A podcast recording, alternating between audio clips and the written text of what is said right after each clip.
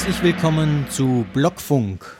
Heute haben wir die zweite Ausgabe von Blockfunk und heute dreht sich alles um das Thema Tokenisierung. Mein Name ist Carsten Treiber, ich bin der Gastgeber dieses Podcasts und freue mich, dass Sie wieder mit dabei sind oder dass ihr mit, wieder mit dabei seid. Ja, Tokenisierung. Was ist das und was verändert das eigentlich? Also allgemein gesagt, die Tokenisierung beschreibt die Zerlegung eines großen Ganzen in kleinere Teile, die sogenannten Tokens. Ja, und das, das ist es eigentlich auch schon, aber wir reden ja hier von Blockchain und äh, der damit einhergehenden digitalen Transformation. Warum sollte man so eine Stückelung also vornehmen und welche Vorteile bringen die Tokens? Ich möchte jetzt nachfolgend äh, versuchen, die Idee hinter der Tokenisierung darzulegen und möglichen Einfluss auf die Zukunft von Geschäftsmodellen zu vermitteln. Am ehesten kann man sich das Ganze, glaube ich, vorstellen anhand von Kryptowährungen bzw. Währungen allgemein beim Euro. Man hat einen Euro und der ist dann in 100 Cent unterteilt. Die kleinste Einheit ist 1 Cent. Euros hingegen gibt es bis maximal zu der Menge, die durch die Zentralbank ausgegeben wird. Die Zentralbank kann diese Menge allerdings regulieren. Bei Kryptowährungen ist es ein bisschen anders. Bis auf abweichende Spezialfälle ist hier bereits von Beginn an die maximale Anzahl der Coins bekannt. Ebenso die mögliche Stückelung in kleinere Einheiten. Aber so richtig spannend wird es jetzt, wenn wir uns von der Währung bzw. dem Geld lösen und uns überlegen, ob dies nicht auch für andere werthaltige Dinge möglich ist. Die sogenannten Digital Assets. Ein einfaches Beispiel wäre ein Bauplatz, dessen Grundstücksgröße beispielsweise in Quadratmeter digitalisiert wird. Wird das Grundstück nun an mehrere Eigentümer in Gemeinschaft veräußert, da beispielsweise ein Mehrfamilienhaus auf dem Grundstück errichtet wird und alle zukünftigen Eigentümer auch anteilige Eigentümer am Grund haben, so kann das Grundstück eben auch über eine solche Tokenisierung digitalisiert werden. In dem Fall könnte theoretisch auf einen Notar verzichtet werden, da die genaue Verteilung der Anteile am Grund über den Smart Contract genau geregelt wäre. Konkret könnte das eben folgendermaßen aussehen. Angenommen, wir haben ein Grundstück von 600 Quadratmeter und vier Parteien, so würde eine Aufteilung bei gleicher Verteilung zu je 150 Quadratmeter auf jede Partei entfallen. Da in unserem Beispiel die kleinste Teilung ein Quadratmeter wäre, könnte auch eine beliebige andere Aufteilung möglich sein, wie auch im Grunde bereits heute. Bei der Tokenisierung würde jetzt aber jede Partei 150 Anteile an diesem Gesamtgrundstück bekommen. Und diese jeweilige Verbriefung der Anteile, also die, die konkreten Tokens, also diese 150 Tokens für jede Partei, gehen nun an die Wallets der Eigentümer über und befinden sich ab diesem Zeitpunkt in deren Besitz. Ab diesem Zeitpunkt wäre es auch durchaus möglich, Anteile an diesem Grund in beliebiger Teilung bis beispielsweise eben einem Quadratmeter weiterzuverkaufen. Denkbar wäre das für Finanzierungsmöglichkeiten, ähm, um diese dort besonders ausschöpfen zu können oder die Grundstücksnutzung digital zu regeln. Die konkrete Verteilung, also wer welchen Anteil hält, ist dann aus den vertraglichen Smart Contracts abzulesen und für alle transparent. Ob genau dieses Beispiel, das ich jetzt zur Veranschaulichung verwendet habe, wirklich Sinn macht, darauf möchte ich jetzt, glaube ich, an der Stelle nicht eingehen. Aber es wäre in der Umsetzung durchaus möglich. Aus eigener Erfahrung kann ich äh, sagen, dass es fachliche Konstellationen in verschiedenen bestehenden Use Cases gibt, die natürlich sehr viel Sinn machen und äh, die die bisherigen Geschäftsmodelle ändern werden. Bei Twitter habe ich schon ein paar Mal was gelesen zu Tokenisierung eats the world. Und ich finde, das trifft es ziemlich genau, weil sehr, sehr viel Potenzial hinter dieser Tokenisierung steckt. Aber weiter. Die Tokenisierung, besonders eben für Coins, die gibt es in vielen Blockchain-Protokollen. Auch eben in Bitcoin ist es möglich, andere Währungen abzubilden. Jedoch ist es hier etwas umständlich, da eben um dieses Bitcoin-Netzwerk herum noch weiteres an Infrastruktur aufgebaut werden muss. Deshalb kam der große Durchbruch erst mit Ethereum. Denn in Ethereum ist es durch den Einsatz von Smart Contracts auf einfache Weise möglich, beliebige Coins oder Assets im Protokoll selbst abzubilden. Es kann also auf das bereits bestehende Netzwerk zurückgegriffen werden. Hält sich der Entwickler dann auch noch an den ERC20-Standard, dann ist dieses Asset in den Standard-Wallets aufbewahrbar und theoretisch auch noch an Kryptobörsen handelbar. Ethereum Request for Commons. Es ist also noch kein wirklicher Standard, sondern ein Request, ähm, der aber, wenn er sehr, sehr viel benutzt wird, zum Quasi-Standard wird und ERC20 ist ein solcher Quasi-Standard. Aber was ist jetzt der ERC20-Standard genau? Der ERC20-Standard ist eine Vereinbarung bzw. genauer eine Schnittstellenvereinbarung, die ein Smart Contract enthalten muss, um quasi als Coin oder Digital Asset erkannt zu werden. Klar kann man das auch irgendwie anders äh, implementieren, dann verstehen einen eben die anderen nicht. Und wie das halt so ist, dann ist es halt auch eben kein Standard. Und was regelt der ERC20 Standard konkret? Zum einen gibt er Auskunft darüber, wie viele Anteile maximal ausgegeben werden können bzw. zur Verfügung stehen. Er gibt Auskunft, wer wie viele Anteile besitzt und wie diese zwischen den Beteiligten übertragen werden. Speziell die Übertragung ist auf verschiedene Weise denkbar und wird über verschiedene Methoden implementiert. Darüber hinaus werden Zusatzinformationen im Smart Contract gehalten. Dies sind der Name des Tokens im Klartext, das Symbol als Abkürzung in möglichst drei Buchstaben und die Anzahl von Dezimalstellen, in die Tokens unterteilt werden können. Der Standard schlägt hier 18 Stellen vor.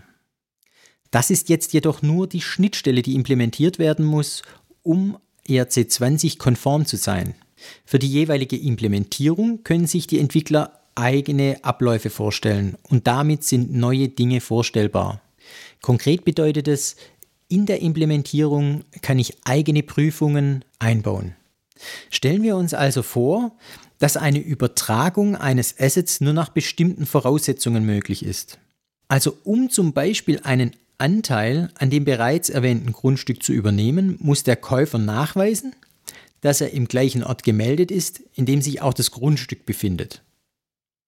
Somit kann einem Coin oder Asset eine gewisse, in Anführungszeichen, Intelligenz mitgegeben werden. Prüfungen können automatisiert im Vorfeld erfolgen, selbst bei Übertragungen in einem Sekundärmarkt. Das Ganze ist natürlich auch für Betrugsbekämpfung jeglicher Art in Bezug auf den jeweiligen Coin oder Asset denkbar. Und das wäre bereits präventiv möglich. Stellen wir uns da zum Beispiel ähm, Spendencoins vor, ähm, bei denen man von Anfang an mitgeben kann, wie sie zu verwenden sind, für was sie ausgegeben werden können. Also zweckgebundene Assets, damit wäre es eben nicht mehr möglich, dass irgendwelche Staaten, ähm, über die diese Gelder laufen, Dinge davon abzwacken, sondern in diesem Coin wäre automatisch geregelt, wer in welcher Konstellation diese Coins einsetzen darf, zum Beispiel nur um Nahrungsmittel zu erwerben.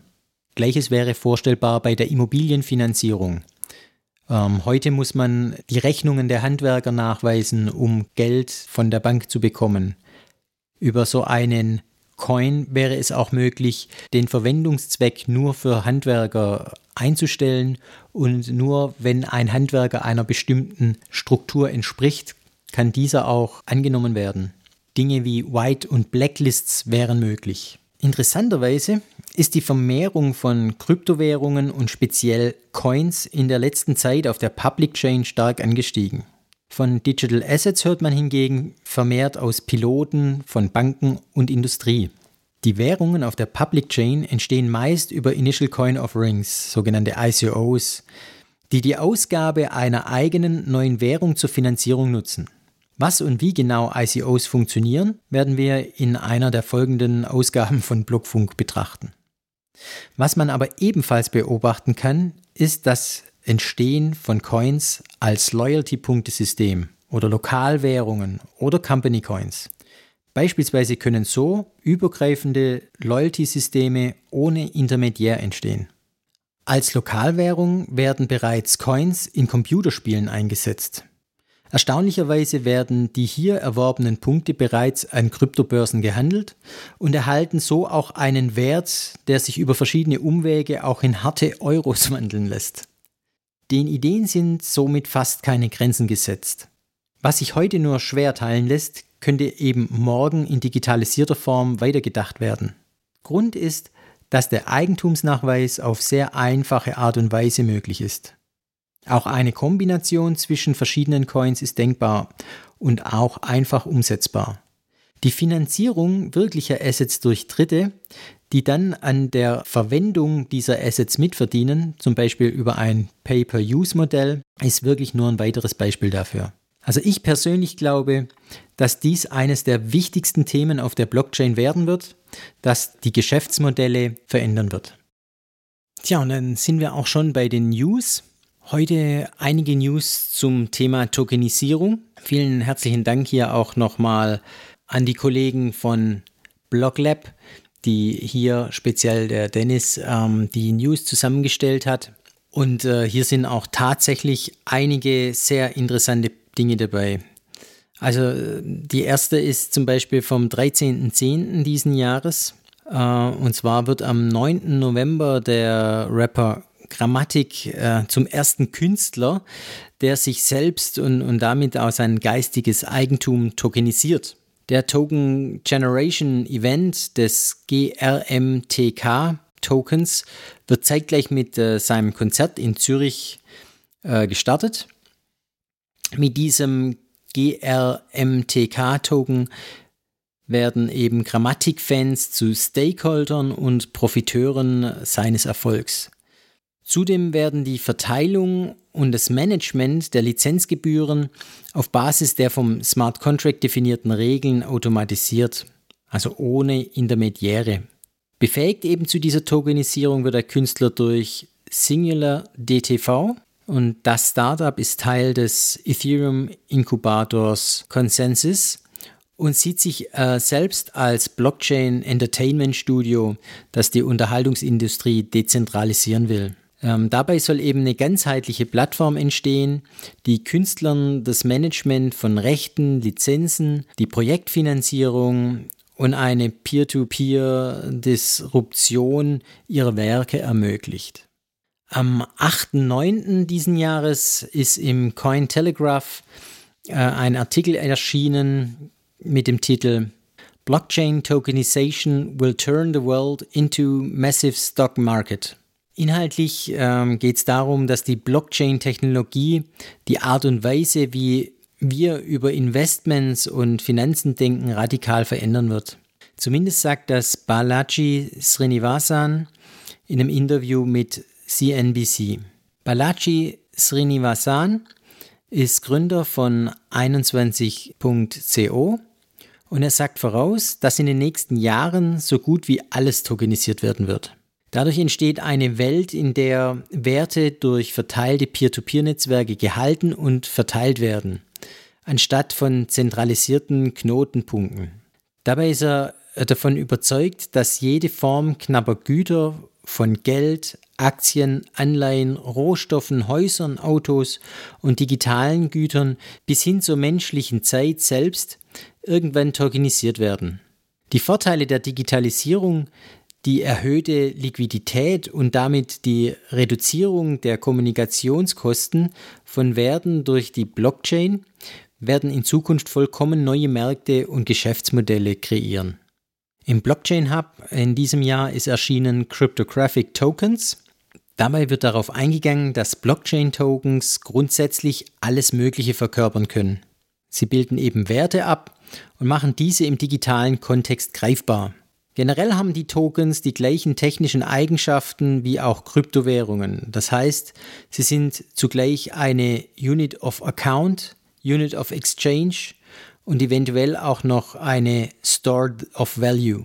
Und ähm, Sie sagen, es gibt verschiedene Arten, wie man zwischen Tokens unterscheiden kann.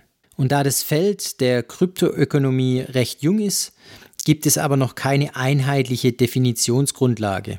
Einer dieser Ansätze sieht eine Unterteilung in drei Klassen von Kryptotokens vor. Intrinsische, native Tokens, Application Tokens und Asset-Backed Tokens. Intrinsische Tokens sind äh, fester Bestandteil einer Blockchain selbst, wie zum Beispiel der Bitcoin oder der Ether bei Ethereum. Hier werden Transaktionen, Transaktionskosten als auch die Incentivierung des Konsensusalgorithmus in dem intrinsischen Token abgewickelt. Application Tokens werden auf einer bestehenden Blockchain bei Ethereum in der Form als Smart Contracts ausgegeben und erfüllt.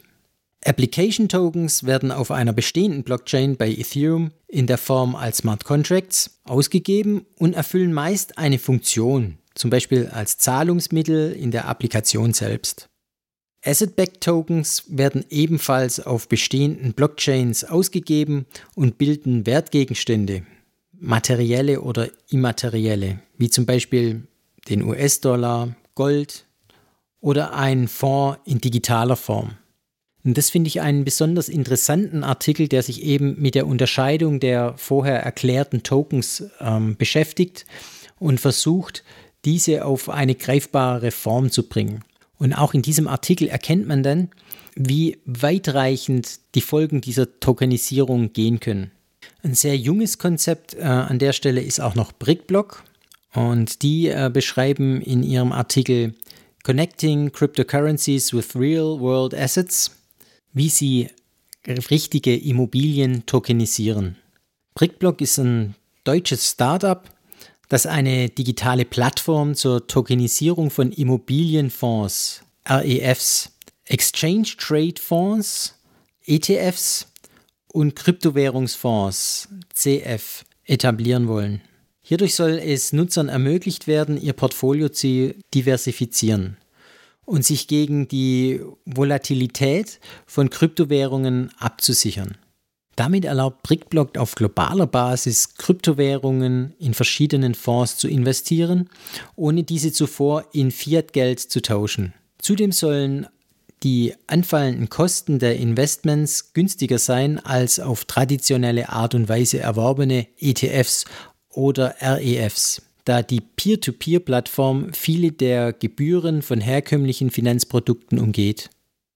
BrickBlocks Infrastruktur wird durch eine Website, die als dezentrale Applikation mit der Ethereum-Blockchain verbunden ist, realisiert. Hier können verifizierte Broker Investmentoptionen anbieten und Nutzer sich über diese informieren. Zum Zustandekommen des Geschäfts werden durch den Nutzer Kryptowährungen in einen dem Angebot zugeordneten Smart Contract eingezahlt, woraufhin der Nutzer Proof of Asset Tokens ausgezahlt werden, die als Access Keys zu dem akquirierten Objekt fungieren. Genaueres kann man eben auf dem brickblock.io Blog nachlesen. Ähm, und natürlich sind die ganzen News, die ich äh, momentan berichte, in den Show Notes verlinkt. Im Cointelegraph vom 30. Oktober gab es den Artikel Blockchain and Tokenization Being Simplified for Mass Market. Darin wird das Konzept äh, von Simple Token beschrieben, das ICO und Tokenization für den Massenmarkt ready machen möchte. Ein Beitrag aus Bankstil, ebenfalls vom 30. Oktober, über Hashgraph statt Blockchain. Darin wird beschrieben die Vorteile und Vorzüge von Hashgraph, dort auch als Alternative für Blockchain-Technologie, die deutlich schneller und sicherer sein soll, als Blockchain es momentan ist und dabei auch noch äh, weniger Energie verbraucht. Ob es wirklich eine Alternative ist, wird sich in der Zukunft zeigen, wenn dann die, die ersten Dinge mit Hashgraph äh, entstehen und man mehr Gefühl dafür bekommt. Aber es ist äh, definitiv ein sehr interessanter Ansatz, der ähm, näher beleuchtet werden muss und dem wir uns auch widmen werden. Ebenfalls von Bankstil am 30. Oktober ist ein Artikel zu Marktübersicht Blockchain Beratungshäuser. Hier wird äh, eine Aufstellung verschiedenster Beratungshäuser, die sich im Blockchain-Umfeld tummeln, äh, gestellt. Auffällig dabei ist, dass zwar auch die großen bekannten ähm, Beratungshäuser darunter sind und jetzt nach und nach kommen, aber es tatsächlich viele kleine neue Beratungshäuser gibt, die sich speziell um das Thema Blockchain kümmern. Was aber auch ähm, in diesem Artikel beschrieben ist, dass die Erfahrung der verschiedenen Beratungshäuser meist noch nicht sehr hoch ist und über dieses Prototypenstadium oft nicht hinüberreicht. Ein weiterer wichtiger Aspekt, der in diesem Artikel erwähnt wird, sind die Risiken für Beratungshäuser. Begründet durch die sich ständig ändernde Technologie. Und als Beratungshaus kann man sich eben noch nicht auf eine Technologie fokussieren. Ähm, da ist noch sehr viel Musik im Markt und äh, viele Änderungen und es kommen neue Technologien und äh, ständig neue Releases. Und wenn man sich heute für eine Technologie entschieden hat, heißt das nicht, dass wir in einem halben Jahr nicht nochmal neu drüber nachdenken müssen. Und das macht es eben auch sehr, sehr schwierig. Aber eben nicht nur schwierig für Beratungshäuser, sondern natürlich auch schwierig für diejenigen, die äh, sich mit dem Gedanken spielen, eine Technologie wirklich einzusetzen und weiter voranzutreiben. So, das war's erstmal. Ich bedanke mich fürs Zuhören und freue mich schon ähm, im nächsten Monat mit dem dritten Blogfunk-Podcast äh, an den Start zu gehen. Geplant ähm, ist das Thema ICO. Mal sehen, ob das so zustande kommt oder ob wir noch was anderes zwischen reinschieben. Aber ich freue mich schon auf euch und äh, bis dahin, macht's gut.